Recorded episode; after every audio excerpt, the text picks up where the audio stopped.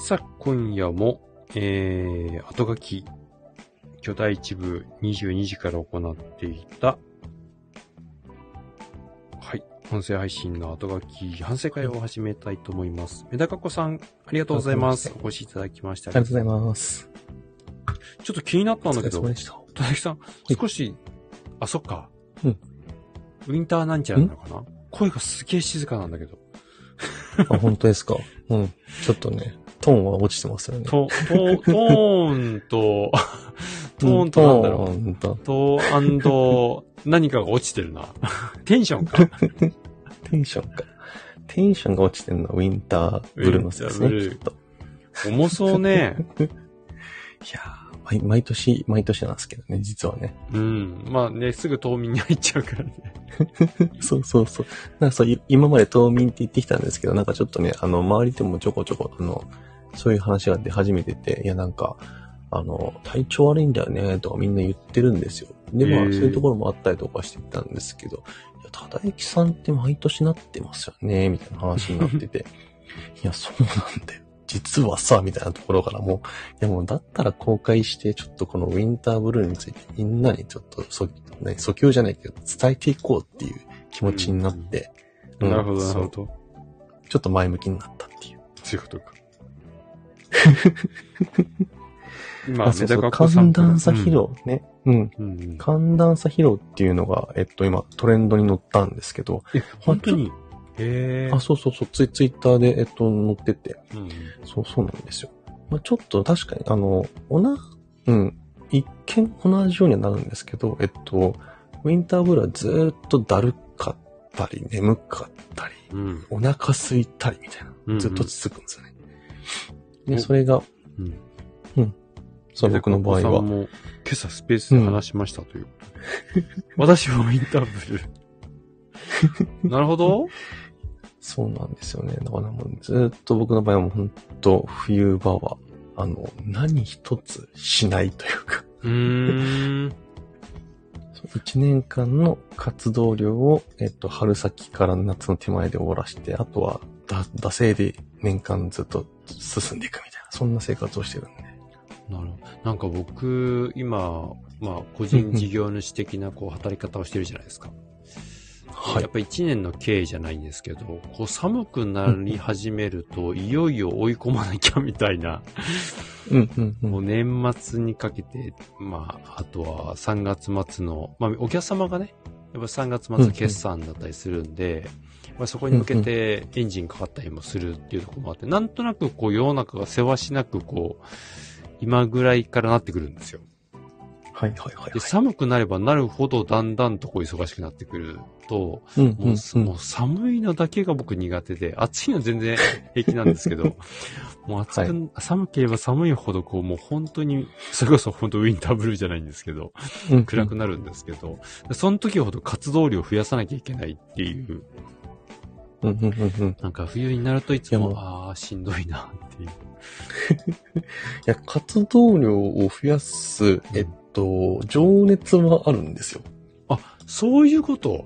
へえ。そうなんです。えっと、熱量はあってやりたいんだけど、はいえっと、まあ土日とか、あと週の半ばとかになると、うんえっと、本気で布団から起き上がれないんですよね。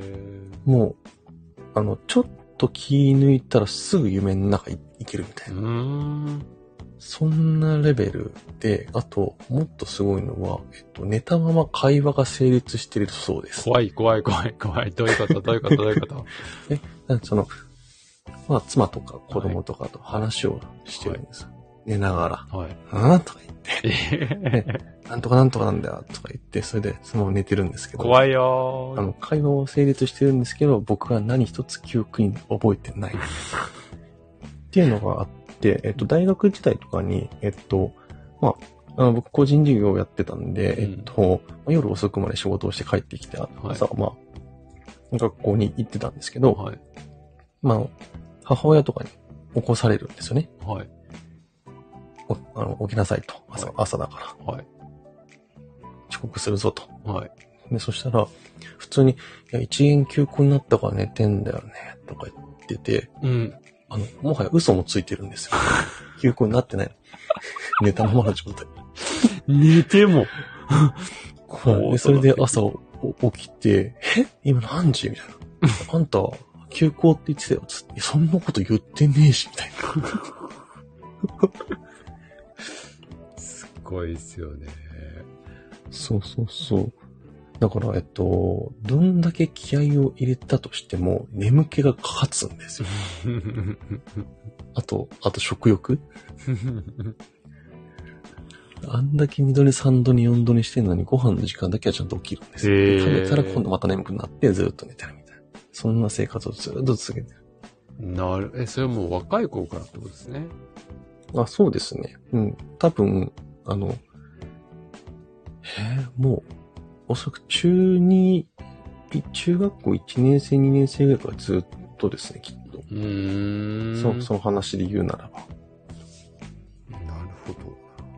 うんうん。それはやっぱり変わらないもんなんですね。そうですね。えっと、変えようと思って朝活とかを一生懸命春先からずっと頑張って、はい。で、リズム作ってるんで、はいはいえっと、もうできると思うじゃないですか。確かに確かに。3ヶ月以上やってるからね。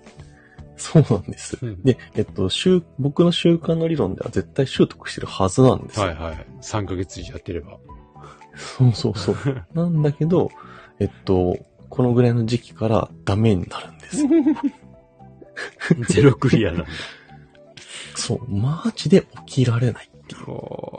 いや、だからそういった意味で言うと、会社員の人は、うんうん、朝同じ時間にどうやっても行かなきゃいけないじゃないですか。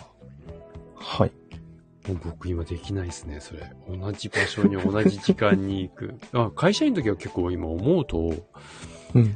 どんなに寝てなくても朝8時に会社にいましたからね。いや、そうなんですよ。だから、あの、今、そんな状態でいるんですよ。で、いる、で、いけてるんだ、それは。いけてはいるの？いけてはいるんだけど大、人だからね、ちゃんといけてるのね。そうそうそう。大人だから。てはいるんだけど、もう、ほぼ、ほぼ、心ここにあらずというか、そうなんだ。トイレ、トイレで寝たりとか。そんな風になっちゃうんだ。そう。いや、だってもう眠気勝てないです。あの、えっと、あの、生産性のない会議と、えっと、意味わかんない人のうん意味わかんない会話を聞いた瞬間に一瞬で落ちることが今特技です。あれさ、でも、ほんと僕も初めて会話中に落ちたことがあって、あれびっくりするね。しかも喋ってんだよ、自分 嘘でしょって。いや、本当あるんですよね、そういうことがね。平気で起こるからびっくりするんだよね。メダカッコさんのコメントです。気合で生きないといけないです、私って。うんやっぱりそれぐらい、あの、気合、まあ、まだ、どうなんですかね。これって気合でカバーできるもの？いや、逆に言うと、まだ気合でカバーできてるうちは、あれなんです。正常というか、いけてるんですよ、多分まだだってあれだもんね、うん落ちちゃうとかってもう本当にあれだもんね。コントロール外だよね。そう、あの、だから、あの、高校の時の担任の先生とかに聞かせてやりたいですもん。うんなんてなんて？あの、僕は、あの、寝たくて寝てるんじゃなくて、うん眠気と常に戦い続けてるんだぞって。だから、ね、なんかよく言うじゃないですか。あの、授業はつまんねえから寝てるんだよ、みたいな。はいはい。で、そういう時期もあったし、そういう人もいるのは事実だと思うんです。はいはい。だからそただ、そこと一緒にされると、ちょっと辛いから、ちゃんと情報発信しなきゃダメだなって思ったっていう。大丈夫わかりませんって言うわ。違う。そういうことじゃない。そういう情報発信。いや、もうね、反応ができないっていうね、そもそもね。いや、でも本当ね、一瞬で落ちる会話とか、一瞬で眠りにつける会議とかありますよね。いや、本当ね、びっくりしてるぐらいありますからね。でもこの前、あの、また、あの、営業研修やってたんですけど、5時間の。先週やって、サブ、サブモニターで、参加者の方の顔見てるんですけど、うんうん4時間過ぎた後に、一人女性がもう、ああ、はいあーってなってて。あー、落ちそう、落ちそうとか思いながら。大丈夫ですかとか言いながら。大丈夫じゃないです。そう、思いっきり、思いっきり振って、あーってなんだって。すいません、頑張りますね、僕もうちょっと盛り上げますよとか言って。とかやってたんですけどね、でもなんかね。うんあやってる方って意外と気がつくんですよね、落ちる人とかね。うんうんうん。やっぱり見つかるっていうか、目につくというか、はい。ね、あの、修行が足りないなと思いながら、もやってた。でもね、やっぱり5時間の研修とか受ける方は辛いでしょうね、とか思うんですけど。いやいやーそうですね。あの、興味がある内容だったらあっという間なんですけどね。うんあの、い致し方なくとか、うん新しく知識を得るためにとか、あの、いろいろあるじゃないですか、そのはい。そこに来るまでのプロセスが。一瞬でもネガティブなプロセス挟んでたら絶対寝ますね。そうですよね。うん。そうだから、まあ、比較的、あの、一瞬だったとおっしゃっていただける方が多いので、あの、まだ嬉しいなとは思うんですが。い、や、この前一人ちょっと落ちそうで、おおやっぱりそうか、みたいな。ねえ。さてさて、えっと、来、そうそうそう、振り返らなきゃいけないな。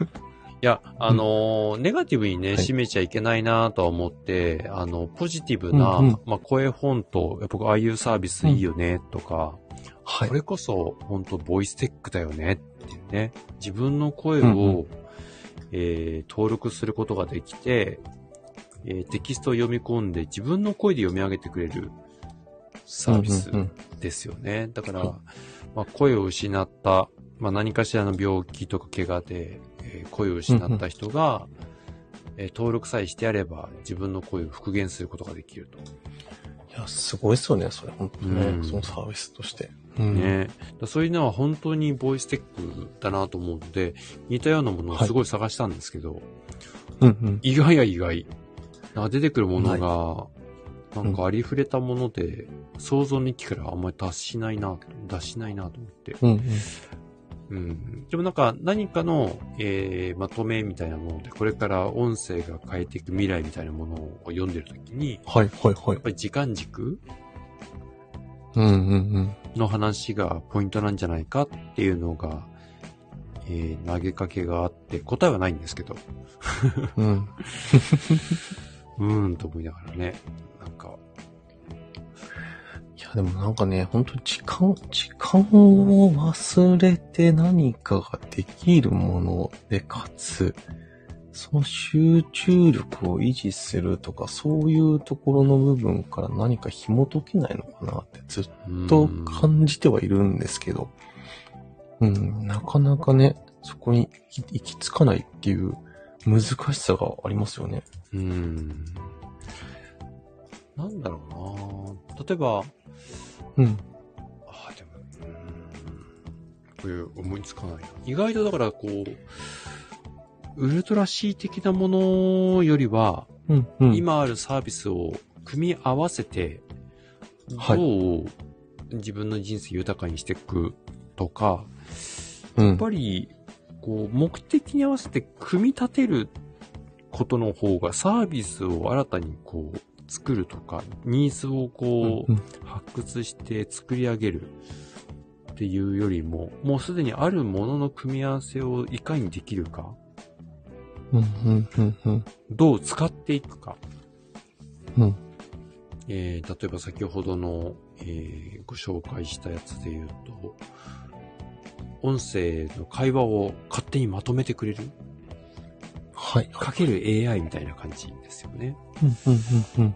やっぱだから今のあるものをさらに進化させていくみたいなことに今後やっぱりなっていくのかな。というと、この音声配信もはい。今後どういう進化があるのかなで、ちょっと今、あそすうん。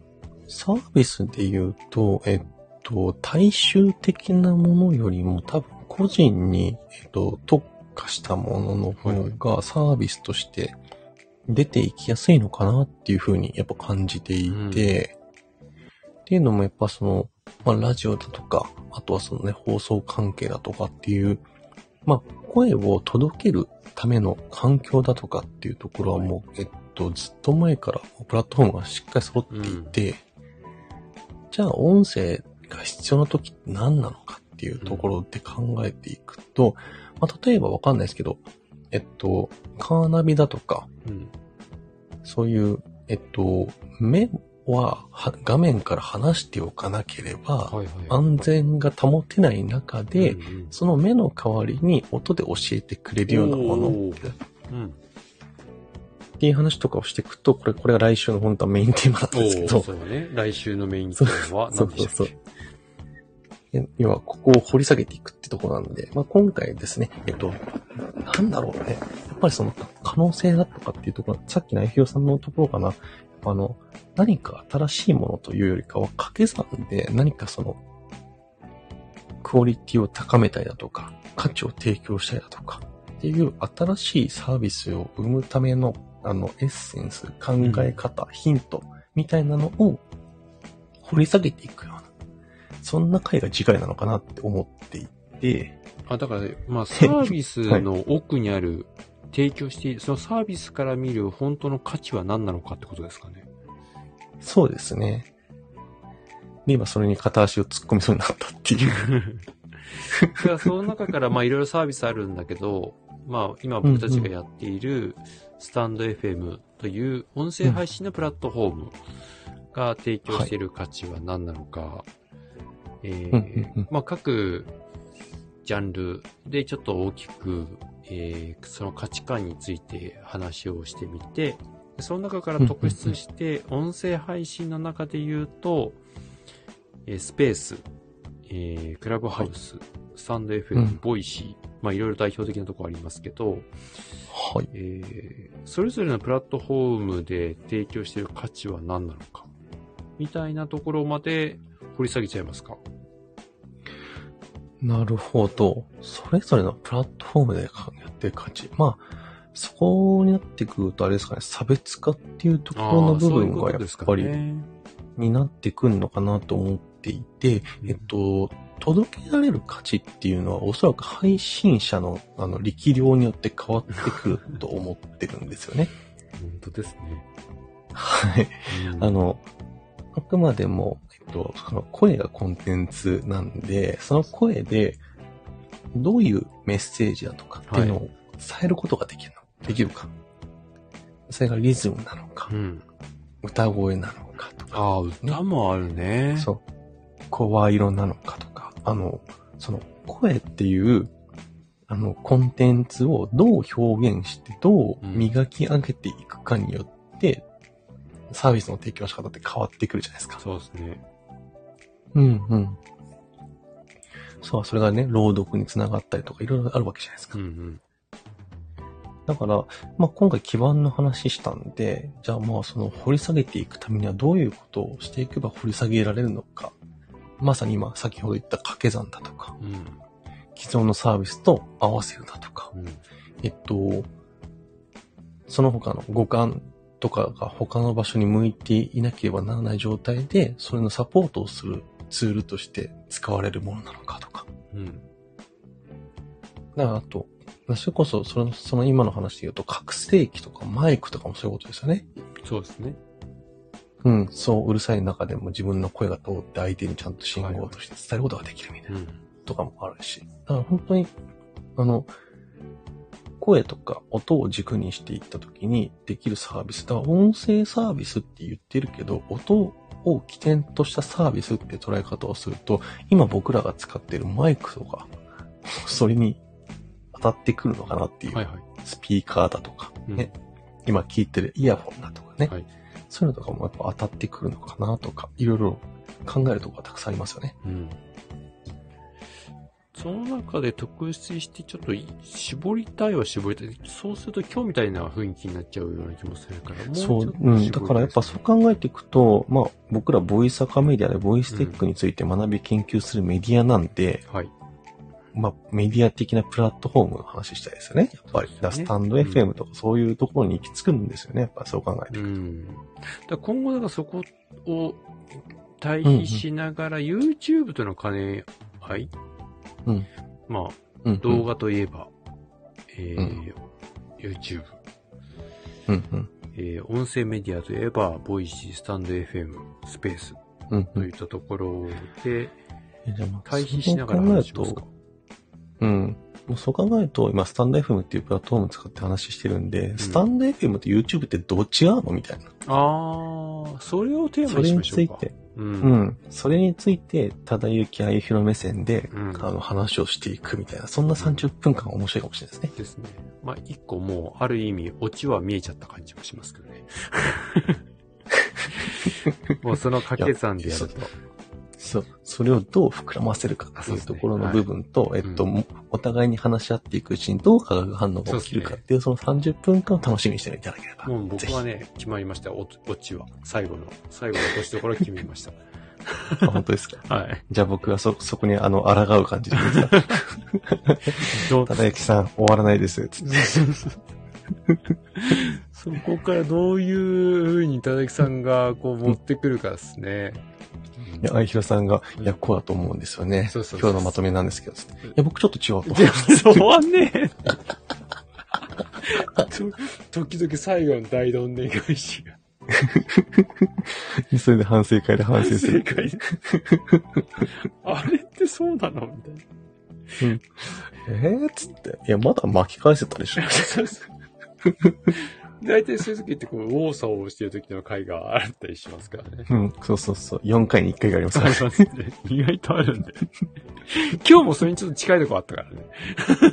途中、ちょっと途中ね、あななんだかの最後あの執着したけど、そうそうそうやっぱあの、多分ね、あの、奇数回ってお互いに情報を持ち寄ってあ、そうかそうかそうか。た時に、そう、その掛け算のところの部分の、うんはいあの、なんだろう、落としどころの割合というか、うんあの、狙いというかね。今日、そう、今日に関して言うと、えっとね、情報を肩取ったんですよ、多分。あのそうだよね種類がたくさんあったの。そう、ただきさんからパスは分かったんだけど、あ、それちょっと早いんだよね、とか思いながら、その、そのパスはちょっとまだ早いんだよね、とか思いながら。そうそうそう。そう、なんか30分間でまとめようとすると、多分、愛ひろさんもっと持ってるから、この辺でちょっと軸、そうそうそう。軸決めた方がいいなと思ったけど、実はやっぱり、あ、ちょっとそうじゃなかったなと。そうそうそういろいろね。そうそうそう。はい、ありました。うん。でもまあ、なんだかんだいい、あの、最終的にはちゃんとメッセージ性の部分は伝わったかなっていう、あの、その伝えることができたかなっていうところ、あの、まと、僕らの持ってるもののまとめるところまでは行き着いたかなっていうのはありましたけど。でも僕なんか今日ずっとそのただきさんのさ、あの、テンションと声の、あの、細さにすごいビビってて。なんて言うんだろう。本当にその、声って面白いよね。だからそういった意味で言うと、そのトーンとテンションで、なんか、うんうんあらぬことをいろいろ考えちゃう。あと、心の動揺、あ、メダ学校さん。ささやきでしたね、はじめ。えちょ、ちょっとアーカイブ聞き直そうかな、そしたら。あの、今日、うん育賢さん、はいはい。時々遊びに来ていただける育賢さん、NFT の代表の方ですね。えっ、と、うん急遽あの、呼ばれて、スペースやったんですよ。うんうん。9時ぐらいですか ?8 時ぐらい。あれ何時だったっけな ?8 時ぐらい。うんうんうんうん。急遽呼ばれて、ちょっとミーティング、あの、それも、すごいですよ。あの、育賢さんが代表をされている DAO の、えーコミュニティにおける今課題がちょっとあって、でその解決策を提案してみたんですよ、僕から。こんなことしたらいいんじゃないかっていう話をしたら、うんうんちょっとミーティングしたいって言われて。で、ミーティングしたいっていうのがスペースっていう。え？こ公開ですか？みたいな。なんか僕たちのこのね、あの、ボイスアカメディアの企画会議みたいな感じで、はい。あの、この第2部みたいな感じで、思いっきり内部事情をスペース上で語るっていう。いやドキドキしましたね。で、こう、育賢さんの代表なので、やっぱ育賢さんがスペースを立ち上げてるとタイトルなしでも集まってくるんですよ。で、なんか、ダオのメンバー。始まった始まった。そう、ダオのメンバーがゾロゾロゾロゾロ集まってきて、来るたんびに、うんうん。あ、あうん。の、あゆひろさん、あの、なんとかさんはなんとかの人ですとか、で、うんうんうん。あの、メンバーの方に、あ、今日はあの、あゆひろさんからこんな話いただいてて、今これ、あの、打ち合わせしてますとかっていう説明が入 毎回ちょこちょこ入るんですけど、なんか、はいはい。紹介されるたんびに結構なんか、うん NFT の世界の結構重鎮だったり、すごい人だったりするらしい人が、どうもですね、いらっしゃるエンジニアとかね、クリエイターとかが集まってくるんですよ。はい。もう思いっきり僕の範疇外じゃないですか。めちゃめちゃ緊張して、へえ、面白い。なんでこんなに緊張するんだろう、うんうん初めて、なんかこう、息苦しいっていうか。てかもう、ほら、相手がよくわからない人たちのところで、あの、喋らされるはいはい。怖さっうんうん。ていうか。ありますね。なんなのどう、な知ってるよみたいなことを言われたらどうしようみたいな。もうすごい怖かったそうね、専門外だもんね。そう、全然専門外だし、あの、なんなら僕がこう提案してる内容もみんな知ってるんじゃないかと思いながらも、させていただきましたけどね。いや、超ビビきました。でその時は多分僕の声は多分囁いてたと思うんですよ。というオチでなるほどねす。。そっかそっか。多分僕今あの、あえっと、後書きの方は元気だと思います。そうですね。全然違う。まあ、多分、マイクとの距離もあるかなとは思うんですけどね。あ、そうですね。確かに確かに。どちらかというと。